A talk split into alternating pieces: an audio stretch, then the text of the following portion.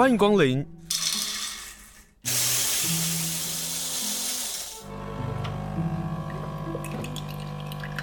今天的盛情款待，请享用。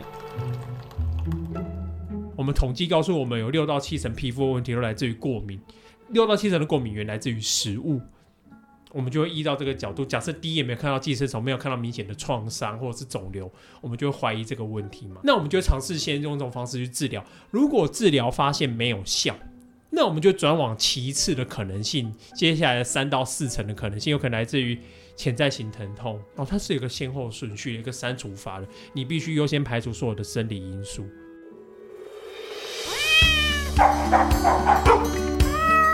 阿猫阿狗逛大街。欢迎收听阿猫阿狗逛大街，我是清盛。今天我们要访问的呢是猫行为兽医师林子轩医师。今天要跟他聊的是很多的猫友所产生的问题，包括我们家自己的猫，就是猫过度舔毛这个问题。那我自己碰到问题的时候，也曾经请教了医师。那医师就告诉我说，其实，在猫舔毛部分，它其实有分比例的，并不是所有的猫是属于心因性的这个问题所产生啊。那今天就请教林医师。是，哎，亲爱的大哥好，各位听众大家好，嗯、哦，我就来简单讲一下，就是关于过度舔毛这件事情。过度舔毛这件事情在猫身上有，狗没有。如果你看到一个狗秃秃的，十之八，不用讲十之八九，十之之十啦，百分之百啦，一定就是皮肤生了病嘛。对啊，你看这狗就是毛长得。残破不堪不全，健不健康就看它的毛的状况。对对对，嗯、一定是它生了病，有可能是来自皮肤，有可能来自其他创伤或者是寄生虫。哈，对。可是猫因为存在着心因性过度舔毛、心因性脱毛这件事情，嗯，所以连带来说，让我们很多兽医师在做临床检查的时候，不要讲说台湾，其实美国、英国都一样，这件事情甚至被写在教科书里面。他说，我们兽医师在处理这件事情，尤其诊断部分，很常容易 overdiagnosis，很容易过度诊断。过度诊断指的是什么？就是你认为。呃，你看到你有这个现象，它就一定是这个病。你没有做太多的区别诊断，先入为主认定它就是这个问题。嗯嗯。可是事实上，如果这件事情我们追根究底，把所有的医疗检测该做的东西都能做完之后，有一个医学统计，这个不是我自己讲，真的有这篇报告。他在讲什么？他在讲是医学统计研究发现，猫在心因性脱毛上面有十分之九，就是有九成。都是来自于疾病生理的问题，所以我们要先处理的是做健康检查，去查它真正的原因是什么。对，没有错。可是，在检查的部分，为什么我们兽医，我们是兽医师，我们是医生，为什么我们没有做检查？对。哦，为什么我们会忽略掉这个部分？很奇怪嘛，这我觉得这是一个很矛盾的心态。对，它也不是说什么疑难杂症，可是为什么我们会忽略？原因也就在于过度舔毛这件事情，它背后牵涉到的可能性有很多东西难以在第一时间做出鉴别诊断出来。例如，在过度舔毛里面，比例占了六七成哦，占六七成是来自于什么东西？过敏性问题。嗯。过敏这一件事情哦，它很难当下立即鉴别诊断。我们人类可以很明确告诉皮肤科医师，我们哪里痒，我们做了什么事情痒，那他可以明确知道哦，那你就可能就是因为你吃了海鲜，你吃了坚果，你接触花粉尘螨，季节转变，对，你喝了冰的，就像我在咳咳咳，气管紧缩。那你就对这个的反应性会比正常人来的高一点，那、嗯、就是讲我们可以类似过敏反应。如果你真的很不舒服，我在针对你的呃发生的情况，比如说区域的大小，有可能是全身性的、局部性的、急性的、慢性的，给予不同的治疗方式。对，哦，这是我们人可以跟医生主诉的部分。医生当然也不会要你去验什么过敏，因为一些很明确的问题点就发生在那边了。可是。问题也发生在这件事情上面，就是猫不会主诉病情，可是可能遇到跟我们人类一样的问题。举例来说，以我很喜欢以我太太为例，嗯哼，哦，这个我已经得到她授权了，我每天在公开场合就以她为例。好、哦，他有什么问题呢？他会舔毛啊？不是不是，是类似的情况，舔毛就很怪。对呀、啊，嗯，他的例子是什么？他这个人哦，是芒果控，非常喜欢吃芒果。我大概在四五年前的时候，因缘机会之下，反正就是在那个什么呃那个那个那个小农市集啊，嗯哼，光华商场附近那个每周末不都会有那个？有有有有有有有有有，就在那个马路旁。对对对对，一个转角那边。对对对，因缘机会之下，在那个农产品特卖活动上面，两百块七颗超漂亮的爱文大芒果，七八颗。那个时候我小孩子还没出生，哎，应该就不是四五年前的，可能更久，因为我小孩子现在五岁，啊，更久了，可能六七年前。嗯，我喜滋滋啊，提着七八颗超巨大的爱文芒果回家，两百块而已。啊，因为芒果坏的速度快嘛，对啊，那几颗都是当下就可以直接吃的。对啊，所以我太太又那么喜欢吃芒果，所以她当天一个人就干掉两到三颗，一个人，但是她不是一口气吃完，但是她是一天内吃了两到三颗，就狂吃啊。就那一次吃完之后，他跟我讲说：“哎、欸，连轩，他全身都在痒，他哪全身都不舒服。”嗯。好，那他会抓，然后他叫我看，我说，哎、欸，好像看起来还好啊，因为没有像蚊子叮，也没有大范围的皮肤丘疹啊，或者是发炎的情况啊。嗯、我是一个医生，我对皮肤颜色，虽然我是兽医啦，可是我们对颜色其实是很挑剔。对，哦，就有点颜色不一样变化，我都会跟事主距离。这没有啊，那个就是发炎啊，你认为的白不是白啊。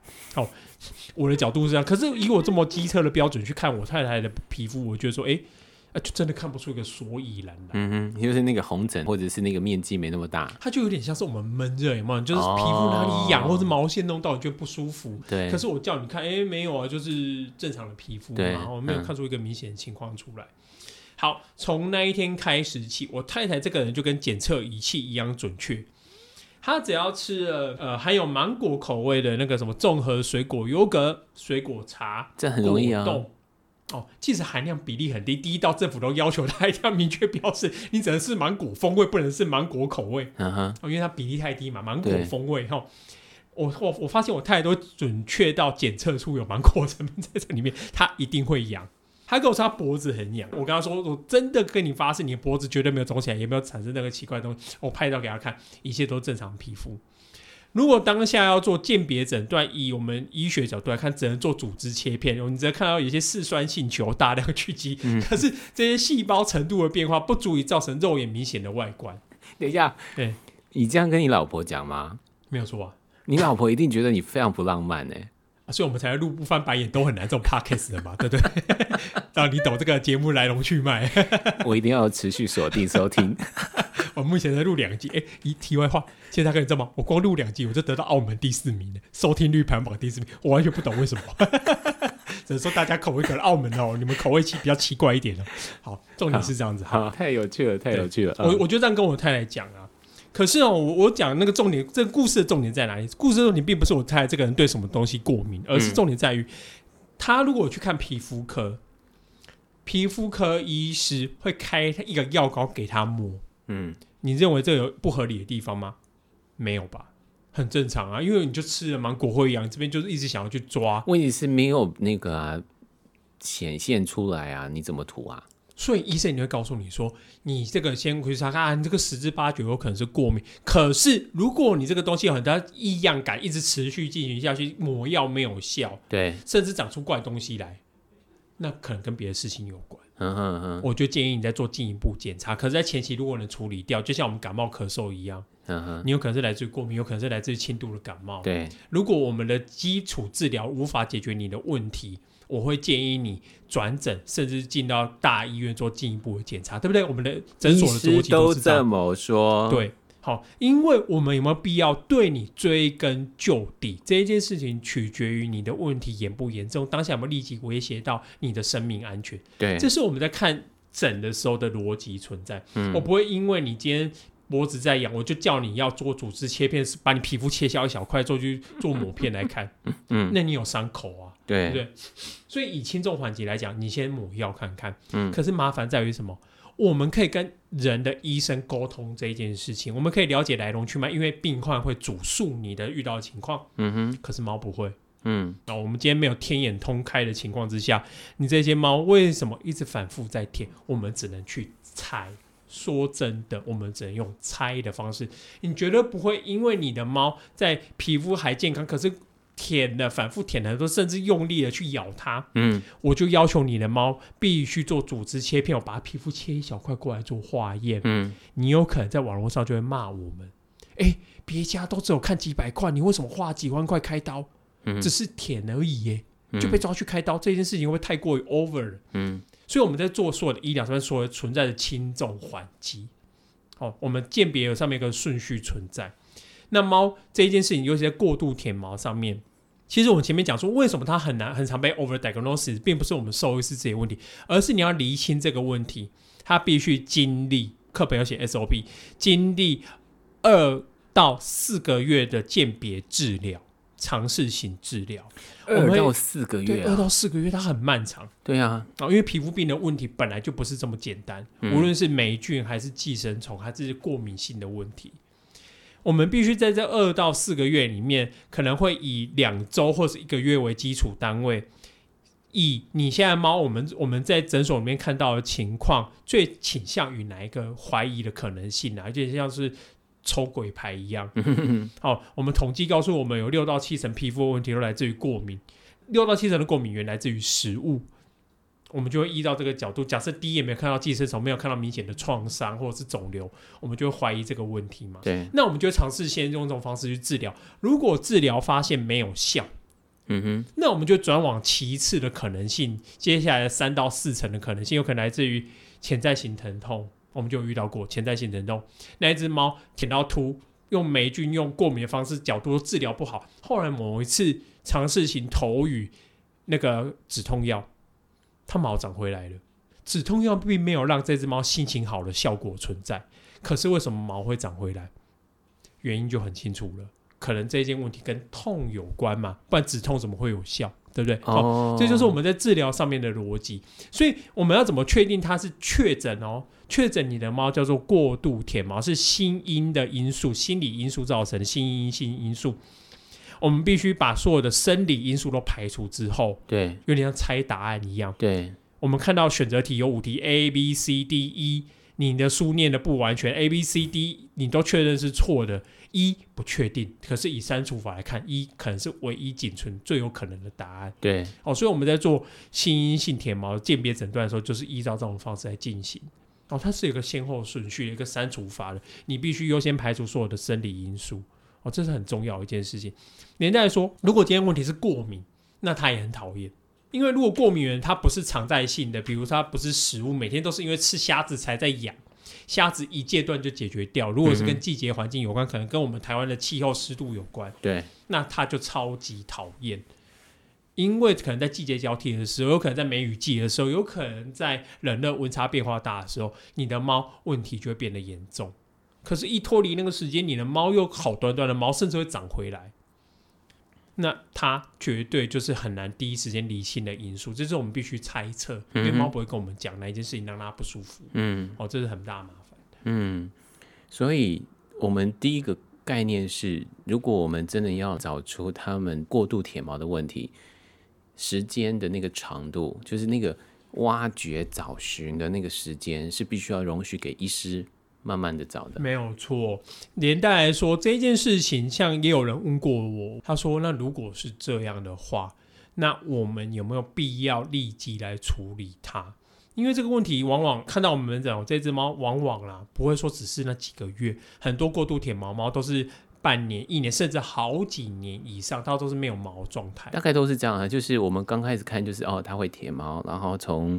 四肢里头的其中的后脚开始舔起，对，然后舔着舔着舔着舔到它的肚子了，嗯、然后舔到它的背了，一直到背的时候，我们才开始有警觉。警觉，对，甚至有人跟我讲过，他一直以为他们家猫就是长这个样子，因为他从小肚子就没有毛，啊、然后粉粉的嫩嫩。哎，我听过，我听过，我听过。对对对，他以为一直以为这是正常，因为他小时候就长这个样子了。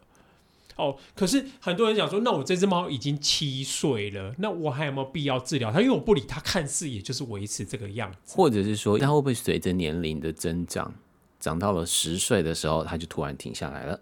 很多人都会这样猜测。对啊，所以我们在治疗上面的必须性在哪里？以我的角度来看，我举一个例子给大家听，我讲个故事。好，一样，因为前面讲过胖虎跟大雄，对不对？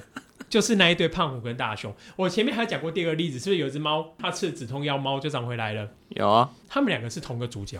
那一只胖虎啊，那只胖虎，他们家他他已经那时候大概是八九岁，八九岁的猫，算中老年猫了。然后对，大熊是二三岁的年轻猫。其实家里不止大熊一只猫，家里同时存在很多只猫。可是那一群猫们，大家共同性就是都怕胖虎。嗯，因为胖虎三不五时会揍人，嗯、就跟漫画里面表现的一模一样。嗯、他很壮、很魁梧，很喜欢吃喝、运动，什么都没问题。唯独小小问题就是他肚子有小穴是没有毛的，就是这样子而已哦。他的活动能力非常好，非常喜欢揍人。一个喜欢霸凌的人却有这个问题，你会觉得他非常健康，跑的运动能力都非常好。唯独胖虎一个特性是什么？嗯，胖虎不太喜欢跳高，所以大家被怕被揍的基本上都戴高高，比如说在椅子上、在桌子上、在柜子上，胖虎绝对不会上去追这些猫，他可能追追跑跑，这些猫找个地方比较高的地方跳之后，它就不会再放，它就会放弃，不再继续追追下去了。对。哦，那后来我们在治疗胖虎的过程里面，意外发现止痛药对胖虎是有效的，因为它毛长回来了。对，这个时候我们会看到家里面饲主给我反映什么情况？胖虎不止在地上狂奔，还会飞上飞下。本来四组都很担心哦，原本只在地面上跑，现在也会追逐到天空站去了。嗯，大家就很担心，哎、欸，他会不会没吃药比吃了药更惨？嗯、因为胖虎舒服，他可以爬上爬下嘛，开始会去追其他猫，就后来发现没有，为什么？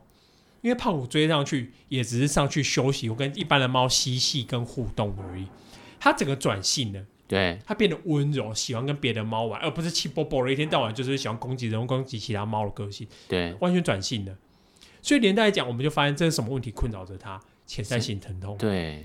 当你有哪里不舒服的时候，你的防卫心会变强，你相对于对于其他事物、人事物的耐度就会降低，不耐，这是很正常的。嗯，像女生的生理期，像我们自己感冒的时候都一样，我们本来不太有精神、有体力，我们相对说连带来说，我们的耐心就很差，脾气就很差。对。可是如果让你这个人舒舒服服的，心情好，身体好，身体好也连带就心情好，你就会发现猫之间的关系就连带被改善了。嗯。很神奇。如果我们以前因后果来看，吃了止痛药让猫的关系变紧密，这是两个人 八竿子打不着的事情。止痛药并不会让你心情变好，嗯。可是为什么这个东西对整体的互动有改有所帮助跟改善？哦，那就懂了。我们解决掉它原本的潜在性问题，有可能是疼痛在困扰着这个猫之间的情绪。这样听起来，我们在谈过度舔毛的问题，反而是制造他们幸福的开始。哎，就是。我们以为它只是一个舔毛，或者是我们以为它可能只是心理上的这个问题。可是如果抽丝剥茧的情况，那我们有机会可以让它过得更好、更幸福。哎，没有错，连带就是让人跟猫之间的相处关系，猫跟猫之间的相处关系，我觉得变得更加和谐啦。嗯。哦，那当然，身体舒服，心情就愉快，心情愉快就会表现出真正的个性出来。嗯，这好重要哦。对，所以我就想要跟大家宣导一件事情哦，你不要看到猫突突的就已经正常哦，看是正常吃喝拉撒睡，可是，在没有影响到生命安全的情况之下，它有可能仍然过着就是福利不佳，就是有一些潜在性疼痛啊，哪里长期困扰他不舒服会痒啦，哦。那对他而言的生活品质也绝对不会好到哪里去。那人会造成他这样的舔毛的问题吗？就人的焦虑、人的变迁、嗯、人的会哦，会会哦。那就是我们讲的，就是剩下的一层，嗯哼，哦，来自于真正的心情因素。嗯，那如果是心理因素的话。连带来讲，这些猫绝对不会有过，不会只有单单只具有过度舔毛的问题，嗯，而是具有什么样的情况？它处于慢性焦虑的环境之下，慢性焦虑的环境之下，举例来说，像我呃，我很喜欢举例，像叙利亚，他们在处于战争状态。啊，是。大家都很害怕，不知道什么时候有个炸弹丢下来，对啊，不知道什么时候民兵闯进来，嗯，那我们处于那种恐惧的情况之下，我们就不可能三不五时的聚会、唱歌、吃吃到饱。这不符合逻辑嘛？嗯、因为环境就是一个很可怕，或是甚至躲在难民营里面，它不是一个舒适的环境。嗯哼，你你就有很多行为你是不会表现出来的，你是影响到你的心理，你的心理影响到你的健康。嗯，好、哦，这是慢性焦虑这样，你不会单单只是有拔头发这一件事情会发生，你可能营养健康状况本来就不佳。嗯，所以慢性焦虑的猫，你不会只看到它只有单单把毛自己舔秃，它最大的反应一定反映在哪里？它的精神食欲表现，它的体重表现，它的活动力表现。甚至因为它的免疫力下降，造成有其他疾病入侵它。嗯，所以在那迷里面看到很多疾病在蔓延。嗯，哦，有可能卫生条件差，身体状况或者那个形体都真的不一样。可是那种卫生条件在正常身心健康的人进去，就是短短接触一点点，你不会马上染病。对。但是如果你抵抗力很差，你就会染上这样子的病。嗯，哦，所以就是一样的问题哦，它是一样的问题。所以如果大家只有看到你的猫只有单纯的秃掉啦，然后跟你互动活动，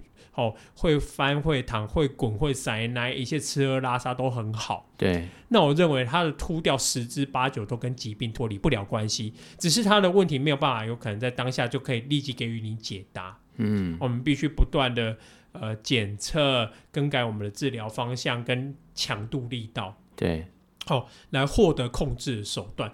因为就像刚刚青年大概讲，有时候问题来自于我们人，人有可能让他心情不好，可是有另外一个你知道吗？嗯，我们人有可能来自于那个让他身身体不健康，就跟有些猫会让我们人过敏，你知道，有些猫也对人过敏。你是说，比如说人使用香水啦，香水、香烟，或者是单纯我们人的毛发、皮屑啊？哦，你知道有些人对宠物过敏吗？嗯，对，也有颠倒的啊，就是猫对狗对，对我们人过敏。对对对对对，这比例虽然没有到很高啦，可是这些都是可能性的情况，包含香水、香那是更高的可能性。对哦，所以这些东西有可能不是来自于你的互动，而是来自于你的背景环境条件，或者是你这个人本身的一些造成他身体上的影响。嗯，那这都是有可能的。嗯，可是是哪一个答案？我绝对不会知道，所以很多人喜欢丢一张照片问我说：“哎，林医师帮我看一下，那你认为这个东西有没有可能是？”我说：“不用再丢了啦，我又没有天眼通，我不可能隔着那个手机帮你刮刮一些抹片去看，对不对？”哦、那但是我要问林子轩医师是，是：那如果他都已经舔到全身了，他就不会是局部痛啊？是这样吗？啊，如果是全身，有没有可能是全身型过敏反应？对不对？哦，哦就要去反去想很多事情了。嗯，有可能是全身型的不舒服，比如说我们看到了像那种就是折耳。麒麟尾，哎、欸，你们要知道，麒麟尾跟这某些角度上是一样的事情的，不要以为只有它尾巴怪怪，它尾巴会怪，其他地方的软骨生成一定比例也很怪。哦哦，麒麟尾不是单纯的天生就是玩玩的而已哈。对啊，所以麒麟尾都认我都是我们自己在临床上面认定有些好发风险高的族群，包含有一些长期来自于营养摄取健康状况不佳的，嗯哼，有些是饲主过于偏颇的喂食，哦，喂食的状况不佳。那你会发现，营养摄取不良的猫也有类似的情况，因为皮肤抵抗力下降，对，对一切都容易敏感，对，哦，那就有可能看到类似的情况。所以我只是要跟各位讲，然后猫如果没有毛，它最后终究要回归医疗。可是医疗它并不是立即可以给予你答案的东西，因为猫不会自己讲，不是我们兽医师的问题，没有人天生都怪医独立德可以听懂猫在讲什么。所以，我们必须经由不断的治疗计划的改变跟尝试，嗯，我们最终才有办法找到控制它的手段。可不可以举一个例子？是后来找到了这只猫的状况就真的很好。胖虎啊，哦，就胖虎，就刚刚说的，就是我们找到它真的是因为痛。对，嗯啊，胖虎，胖虎是麒麟尾啊，哦，加上胖虎，他吃喝拉撒一切都很正常，所以谁会想到他是因为痛在？可是他如果止痛药有效。绝对就跟跟疼痛有关，而不是其他的问题。嗯，所以，我如果我们要挂诊的时候，我们要长时间的观察跟记录，我们才可以比较更具体的给予没有错兽医师比较完整的资讯。没有错，所以我都会跟就是有来看我们自己杜马的一那个四组奖啊，嗯，我们在后续的配合，在治疗的过程期间之内，好，我都会教他们观察的方式、频度。力道强弱，包含它的毛发脱落的地方有没有增加更广泛，它的皮肤颜色有没有做变化，比如说变得更粉白或者更红。嗯，哦，我们都要去做一些观察比比对的比对，你才能知道。因为我们如果每天都在看这只猫，就跟我们每天看一个人一样，你哪一天发现不对劲，都是那个人头发已经完全秃了，变光头了，惊觉哎，你你怎么换一个发型的？可是他头发其实已经掉好长一段时间了。嗯，因为我每天在看，所以没有那种感觉。对，哦，或者一个人长胖了也一样，可能说间隔半年没看到这个人，在看到，哎，你怎么变胖了，或者是怎么样？对，哦，所以我都要求那些事主做个最简单的观察记录方式。我这边教大家，第一个东西就是帮你的猫，假设你有怀疑这件事情的话，你可以帮你的猫每个礼拜定期拍照。嗯哼，同一个角度，比如说腹部一张照片，背部一张照片。要在白光灯下拍，拜托不要在黄光灯那种艺术灯下拍，因为皮肤会有色差，对，我们看不出来。就是我们刚刚说的，要看它有没有粉红色啊，看不出来。对对对对对对。然后在白光灯下拍，同个角度、同个位置，哦，帮它拍照，一个礼拜拍一次，连续几个礼拜下来，一个月、两个月过后，你可以看得出有一些慢慢的变化，有可能是脱毛的地方越来越广大。嗯哼。啊，有可能是它的皮肤颜色逐渐的在变变深浅的变化，哦、嗯，这个东西我觉得大家都可以看得到。第二个观察方式则是记录下你们猫舔舐啃咬的次数，我都要求他们记两个东西，一个是日期，一个是画政治记号次数。哦，你如果你认定你家的猫它不是正常的理毛，这件事情不需要来问我啦，好，你自己看，你其实猫主人绝对最了解。对，你的猫你觉得是正常理毛还是过度在啃咬？哦，有些主人会听到，甚至不用看都可以听到那只猫 舌头在舔的那个声音。哦，你认为是就是，你认为它在过度啃咬、理毛、梳理，你认为有发生这种事情，你就把它记一笔下来。嗯哼，长期下来看，我们可以从频度、次数发现它有一个趋势变化。对，哦，所以我都会建议大家可以这么做，然后可以这么做。嗯、第三个是什么？教大家，你的猫正在疯狂的舔的时候。拜托，拜托，拜托，不要去打扰它。无论是友善的，还是有一点带有处罚性质的东西，嗯、或是叮咛这样。对对对，嗯哼。无论是你想要拿出食物、玩具来分散它注意力，还是斥喝、处罚它，对这件事情都只会带给你猫朝向你不想要的结果。例如，我们之前有遇到过两个经典的案例，一个案例是什么？它只要猫去啃、跟咬，还有舔，它就会去弹猫的耳朵。哦，轻轻微呵斥他一下，他也不是真的把他弄痛，嗯，他就很像是在念小孩子。对对对对。结果一个礼拜之后，他都没有看到这只猫来舔，可是他吐掉的地方更多，因为他偷偷舔。对嘛，很简单，他知道你会阻止他，就趁你睡着、趁你不在这的时候，躲到你看不到的地方去做这件事情。对，你不可能干涉到，因为你去骂他，他皮肤就不会痒，你又不是一颗药，对不对？所以他皮肤仍然在痒不舒服，他就就持续弄这件事甚至只要逮到机会加强他的频度跟力道。嗯，原本我不能做，我只要逮到机会做，我更用力的去做它。哦，它那个代偿性的心理机制回馈会存在，跟我们人一模一样。嗯哼，我越禁止你去做什么事情，只要逮到机会加倍去做。嗯，另外一个则是什么？透过游戏玩具奖励，我们发现有些猫很好玩。我之前有处理过一个 case，那只 case 叫你好，我还记得 你好很可爱。你好，他们家是在一个楼中楼立鹤啦，好可爱那只猫嘿，他们住楼中楼，他们楼梯侧有个壁癌，他是过度舔壁癌跟自我舔自己的毛。嗯，结果立鹤他们的男主人也很可爱，只要看到立鹤在舔这些东西，他却拿出玩具跟零食来吸引他，啊，立鹤就会很开心，尾巴翘高高跑去吃吃喝喝玩玩。结果过了一个礼拜，也是过了一个礼拜，李贺只要看到哦，李贺每天早上就变做一件事情，就是大家早上起床的时候，李贺一定站在楼中楼高的地方，嗯，喵喵叫。确保有人看到他或听到他，然后干嘛？从楼上舔到楼下来领奖了。哦，反而过度你加强他这个行为，他是一个吸引关注的行为。对，哦，所以他即使没有真的想要舔，他想要透过这个手段吸引你的关注力。嗯、所以无论你是正向的奖励还是负面的惩罚，结局都不是我们想要。所以我只要跟各位讲一件事情：你无为而治，拜托不要去干涉，因为问题往往都导向我们不要局面。嗯、第二个。无为而治，并不是叫你毫无作为，这个问题就好，绝对不会。这个问题它必须回归医疗机制。嗯，所以这个东西我也是我想要透过今天这个机会跟大家强调的哈，你不要指望说单纯的靠游戏、靠训练就可以让猫不去舔，因为这件事情不存在。嗯。它有十之八九都跟疾病背后因素有关。连带来讲，如果它是焦虑的问题，只单单通过玩具跟游戏的手段也无法解决它的慢性焦虑，非常大的议题。就像我们前面讲的叙利亚，我们今天会因为义工团进去表演弹吉他跟拉小提琴，这边的人就活得很快活吗？你不要天真了。他的问题来自于内战，战争，对不对？你又不是什么和平使团，去那边战争结束，不可能，除非今天战争结束。